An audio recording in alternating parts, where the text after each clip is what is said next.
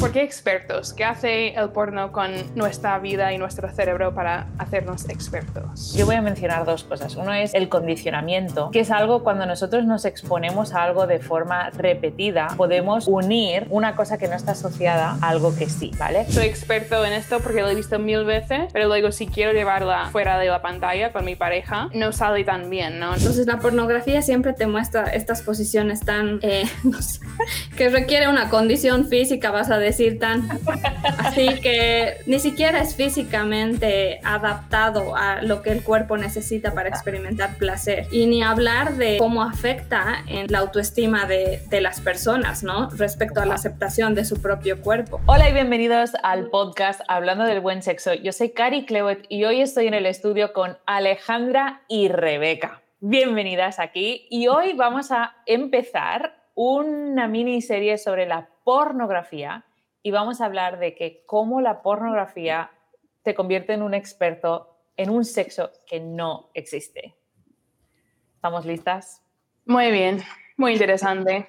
Bueno, yo quiero lanzar una pregunta porque me parece muy interesante la frase que nos hace expertos en un sexo, en un sexo que no existe. Y creo que para mí son dos temas interesantes, lo de expertos y lo del sexo que no existe. Entonces, en primer lugar, no sé si Cari o Ale quiere empezar. ¿Por qué expertos? ¿Qué hace el porno con nuestra vida y nuestro cerebro para hacernos expertos? Pues a ver, yo voy a empezar. Le dejaré a Ale la pregunta difícil, ¿no? Em, el cerebro es increíble. Yo creo que lo primero que tenemos que darnos cuenta es que el cerebro es increíble y, y ha sido creado con muchas capacidades. Y dos cosas, yo voy a mencionar dos cosas. Uno es el condicionamiento, que es algo cuando nosotros nos exponemos a algo de forma repetida, podemos unir una cosa que no está asociada a algo que sí, ¿vale? Esto nos pasa, yo doy un ejemplo de, por ejemplo, el color rojo, hoy en día muchos lo asociamos a parar porque lo vemos constantemente asociado a que te tienes que frenar, ¿no? Con la palabra de stop, con, la luz roja del semáforo y entonces a partir de ahí tú ves algo rojo y todos hacen como un pequeño paramos porque lo tenemos asociado, lo hemos condicionado. Mientras un niño pequeño ve un color rojo, ni, no, no, no le indica parar, ¿no? Y entonces la pornografía lo que hace es que nos empezamos a condicionar, nos empezamos a exponer a, a estas imágenes y empezamos a asociar estas imágenes y empezamos a condicionarlas y lo que acaba pasando es que nosotros mismos nos vamos volviendo como en esto, empezamos a aprender, ¿no? Y empezamos a condicionar que esta imagen me excita o este tipo de, de cosa me excita porque todo lo que rodea esa imagen está creado para excitarme. Entonces, quizás al principio esta imagen no me excitaba, pero ahora sí, porque además me estoy masturbando y estoy viendo esta imagen y entonces al final empiezo a condicionar, empiezo a conectar y me empiezo a volver eh, experto, ¿no? Me empiezo a condicionar. Mm. voy a pasarle la a Alejandra. Bien, creo que sí, es una frase que creo que decimos mucho porque es tan real y esta parte de que habla de un sexo que no existe es principalmente porque creo que hay, el sexo te ofrece, más bien la pornografía te ofrece situaciones eh, que no se ajustan a la realidad del ser humano, ¿no? Que situaciones en las que como seres humanos no podemos responder a ese nivel, vamos a decir, ilus, bueno, fantasioso, ¿no? Que la pornografía ofrece. Así que hay algo que también en algún post yo puse que como que la pornografía te enseña que el sexo sucede cuando tú quieres, cuántas veces quieres, con la persona que quieras, ¿no? De la forma que quieras. Entonces, realmente aquí y las personas que están casadas van a poder confirmarlo, no sucede así, porque como seres humanos no estamos todo el tiempo con esa disponibilidad a conectar físicamente, sexualmente, ¿no? Tiene que haber una conversación, tiene que haber acuerdo, tiene que haber una relación de por medio. Y como estás solamente con la pornografía frente a una pantalla, claro, tú puedes buscar porno cuando tú quieras, las veces durante el día que tú quieras, ¿no? No tienes que negociar con nadie. Si no lo quieres, no lo haces. Puedes escoger como en un catálogo el tipo de persona, ¿no? Eh, el tipo de posición, el tipo de práctica. Eh, y eso en la vida real, eh, evidentemente, no va a ser así, ¿no? Una relación requiere de compromiso, una relación requiere de estar con una sola persona en ese compromiso, ¿no? De llegar a acuerdos, de ajustarse a un poco a las necesidades de la otra persona también. Entonces, por eso decimos que la pornografía nos, nos vende, nos ofrece un sexo que no existe en la vida real, ¿no? Y quienes se acostumbren al tipo de sexo que ofrece la pornografía, no van a poder encontrarlo o practicarlo con una persona de carne y hueso, ¿no? Van a tener muchas dificultades, mucho dolor de por medio, así que por eso mm, recalcamos y repetimos esa frase con tanta convicción. Y creo que también lo de expertos es interesante porque, claro, cuando vemos algo mucho, al final nos creemos capaces de hacer esa cosa, ¿no? Es como, sí, yo lo he visto mil veces, está bien, ¿no? Lo puedo hacer. Entonces, en ese sentido también nos creemos expertos quizás en el porno, en las prácticas del porno, lo que sea, eh, cuando realmente no hay prácticas, no son prácticas sanas, no son prácticas saludables para la pareja, quizás no son prácticas que la pareja nuestra quiere hacer y participar y tal. Entonces, también en ese sentido es como, soy experto en esto porque lo he visto mil veces, pero luego si quiero llevarla fuera de la pantalla con mi pareja, eh, no sale tan bien, ¿no? No es algo tan saludable para la pareja. Mira, eso me recuerda mientras hablabas, me estaba acordando de estos programas que, que están un poco de moda, ¿no? De pasteles. Y hay unos de hacer pasteles de gente que es como que no son expertos en hacer pasteles, ¿no? Pero vienen al programa súper bueno, sí, seguro que lo voy a conseguir, ya verás, porque lo he visto mil veces, lo he visto desde fuera y he visto cómo se hace, ¿no? Y les enseñan unos pasteles que son como perfectos, que son increíbles, que seguro que han tardado seis horas en hacer y les dan como dos horas para hacerlo. Pero yo creo que esto es un poco lo que pasa, ¿no? Tú has visto en esta escena una práctica o algo y desde fuera, desde tu pantalla, tú, ah, sí, eso me va a gustar, ¿no? O eso le va a gustar a mi pareja, o eso va a salir bien. Pero al final el resultado es un poco como estos pasteles, ¿no? Que los descubren y es, es o sea, es fatal. O sea, esta que se cae no está bien puesto porque, porque no es real. O sea, no es real que aquello que has visto se pueda, bueno, quizás no es real que lo pueda disfrutar, ¿no? Tu pareja, o no es real que te va a salir bien, o no es real a veces ni siquiera que te va a excitar. Que hay esto, ¿no? De decir, sí, sí, me va a encantar y luego lo haces y quizás tienes una muy mala experiencia, ¿no? Intentando replicar, ¿no? algo que has visto. Mm, y yo creo que también, claro, justo yo estaba hablando ahora de, y tú también, Cari, de, del efecto un poco en la pareja, pero claro, la frase de que nos hace expertos en un sexo que no existe también aplica a los solteros, ¿no? Porque al final es como una educación en sexualidad que nos, nos hace expertos en un sexo que no existe, pero aún para las personas que no han tenido relaciones sexuales todavía, quizás, eh, no sé si aún más, podemos decir, pero quizás aún más, wow, esto es como el sexo es así, el tal es así, porque lo he visto en el porno, cuando realmente no es así, porque el sexo no es así, ¿no? Total. Mm. Sí, sí. Mm. Igual como las posiciones, ¿no? Como las posiciones sexuales, eso me sorprende cuando llegan a consulta, eh, hablando, ¿no? De, ciertas prácticas eh, con las que uno de los dos no se siente cómodo y es muy claro para nosotros como terapeutas cuando cierto, ciertas fantasías o ciertos deseos provienen de la pornografía, ¿no? Eh, de ese aprendizaje que la persona ha hecho a través del consumo de pornografía. Entonces, ¿cómo llegas a contaminar incluso tu relación de pareja o a dañar a la persona con la que estás? Porque igual como de las posiciones sexuales hay cierta, cierto contacto, por ejemplo, que la mujer va a necesitar de un contacto visual, ¿no? Para sentirse amada. Entonces la pornografía siempre te muestra estas posiciones tan, eh, que requiere una condición física, vas a decir tan. Así que, ¿sabes? No, ni siquiera es físicamente adaptado a lo que el cuerpo necesita para experimentar placer.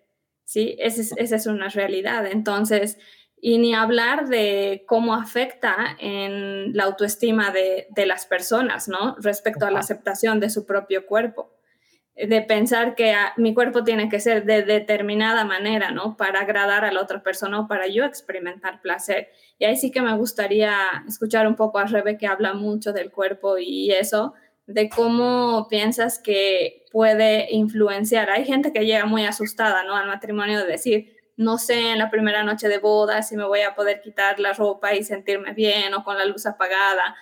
¿Qué influencia crees que tiene el porno en esta aceptación del cuerpo Rebe.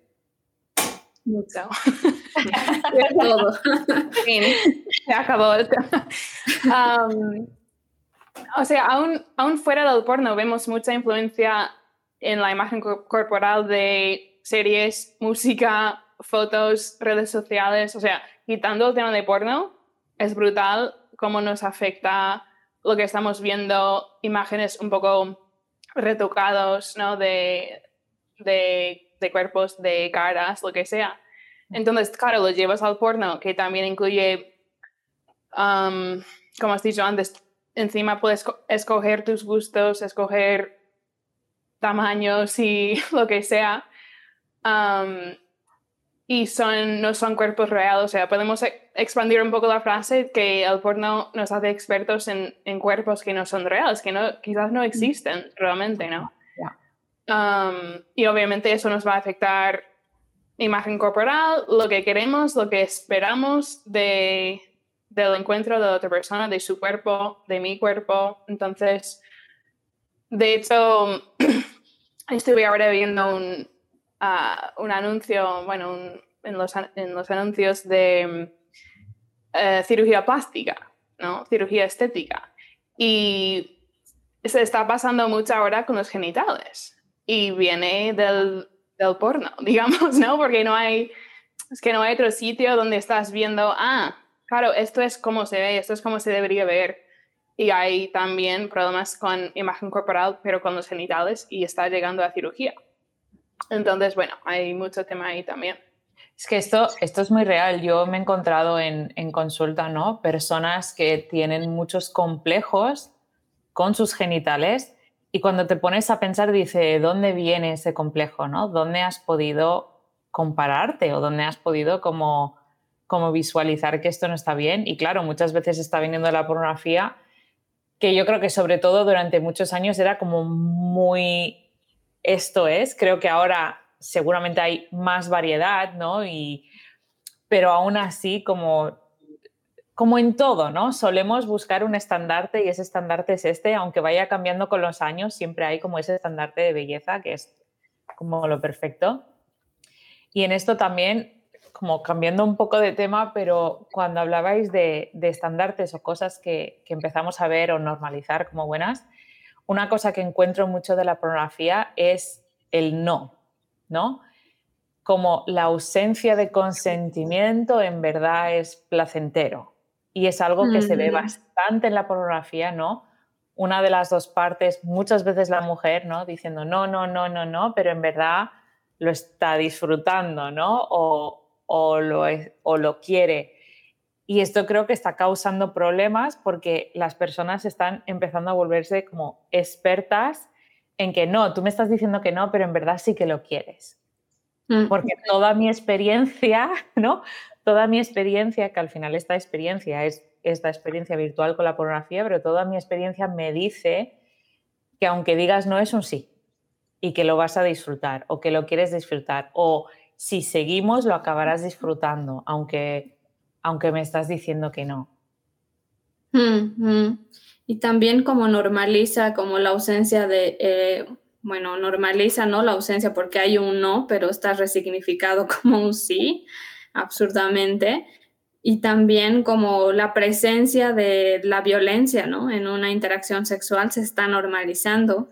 Y un dato que me ha llamado mucho la atención, que yo lo leí de Rebe, es sobre este estudio científico que el consumo de pornografía aumenta la, como la violencia, ¿no? El estrangulamiento específicamente en la práctica sexual. Entonces es como, claro, eh, ¿en qué momento el dolor puede ser asociado al placer?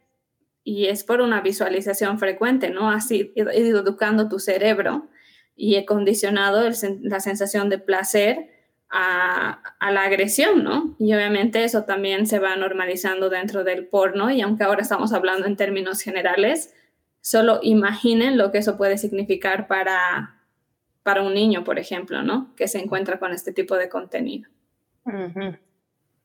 Sí, o sea, la frase que tenemos para este episodio era que el porno crea expertos en un sexo que no existe, pero con lo que estamos diciendo ahora con la violencia, también quizás podemos decir que el porno crea expertos en un sexo violento, o sea, en un sexo que sí que existe, pero no queremos. Existe, mm. ¿sabes?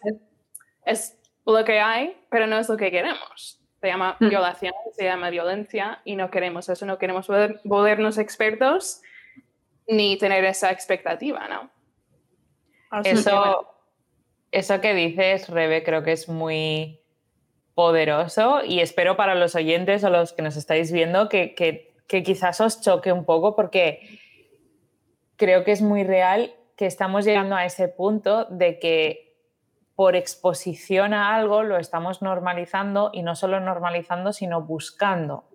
Mm. Y muchas veces la primera experiencia que tengas con eso no va a ser positiva, ¿no? No, no va a ser bueno, pero luego te condenas, decir, ay, no sé por qué no le he disfrutado si yo en la pantalla lo disfrutaba, ¿no? O si yo antes, entonces me voy a exponer un par de veces más a ver si al final, pues, pues sí que lo disfruto, ¿no? O, y yo creo que puede tener como dos efectos grandes. Uno, que cada vez vas a un riesgo mayor, ¿no? Porque vas buscando ese subidón, sea de, susto o sea de, de, como choque o lo que sea, o empiezas a acumular experiencias negativas que pueden hacer que, que cada vez te eches más hacia atrás, ¿no? Y que, y que cada vez digas, mira, ¿sabes que estoy más cómodo o estoy más cómoda delante de la pantalla? Yo paso de interacciones como físicas. Bueno, es un tema muy amplio, ¿no? Yo creo que para ir terminando, hay mucho, mucho que hablar del porno y se asusta un poco también, ¿no? Pero también sabemos que hay esperanza, que no es todo perdido. Entonces, Ale, quería que tú terminaras un poco dándonos, no sé, una visión de esperanza, de que hay, hay cambio posible y tal. Mm. Sí, creo que, bueno, no hay esperanza en ver porno. La esperanza es que dejes de ver porno, justamente. Pero solo, o sea, solo te digo, si tú estás identificándote con esto porque consumes pornografía, imagina que esto ha estado siendo como un muro que te impide conocer realmente a la persona con la que estás, ¿no? A tu esposa o a tu esposo.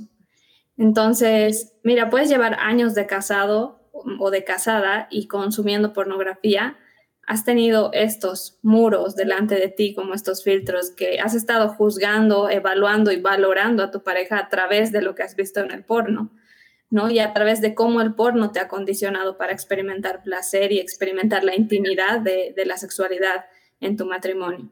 Pero imagina la esperanza que significa si tú decides parar, ¿sí? Mm. Si tú decides parar y pedir ayuda, hay un gran tesoro detrás de esos muros, ¿no? Tal vez va a costar mucho, mm, dependiendo de todo lo que hay que trabajar para quitar el consumo del porno en tu vida, pero detrás de todo ese trabajo y de quitar esos muros vas a poder tener la oportunidad de conocer realmente a la persona con la que tú estás, de disfrutarle, de valorarle sin filtros, ¿no? De valorar lo que realmente tienes y la persona que realmente es y también de dejarte conocer y de dejarte valorar y amar, no por lo que el porno dice que debes o tienes que hacer o tener, sino por lo que realmente eres y por lo que realmente tienes.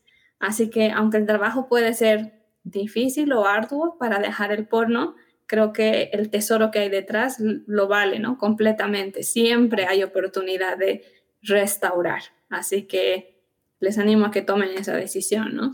Hoy. Bueno, iba a ir terminando, pero con lo que has dicho, ¿qué dirías ahí también para los solteros y las solteras? Porque claro, no hay ah, no hay una persona en su vida ahora mismo, o quizás no habrá, que sea ese tesoro, ¿no? Entonces, días para ellos? Diría que igual como el tesoro tal vez no es otra persona, pero el tesoro es descubrirte a ti mismo ah. sin tener de por medio ese filtro del porno, ¿no? Y es descubrir el tesoro más grande, tanto para solteros como para casados, que es la intimidad, que es el buen sexo que Dios ha creado para nosotros. Y, descubrir esa, esa, como eso, eso precioso, ¿no? Ese tesoro precioso. Y eso es tanto para solteros como para casados, pero yo creo que aquí los solteros tienen un gran, una gran ventaja. Si tú estás soltero, puedes trabajar el consumo de pornografía hoy. O mm. sea, eso no tiene, no tiene ningún precio, no sabes qué, qué favor te estás haciendo a ti, a los que te rodean.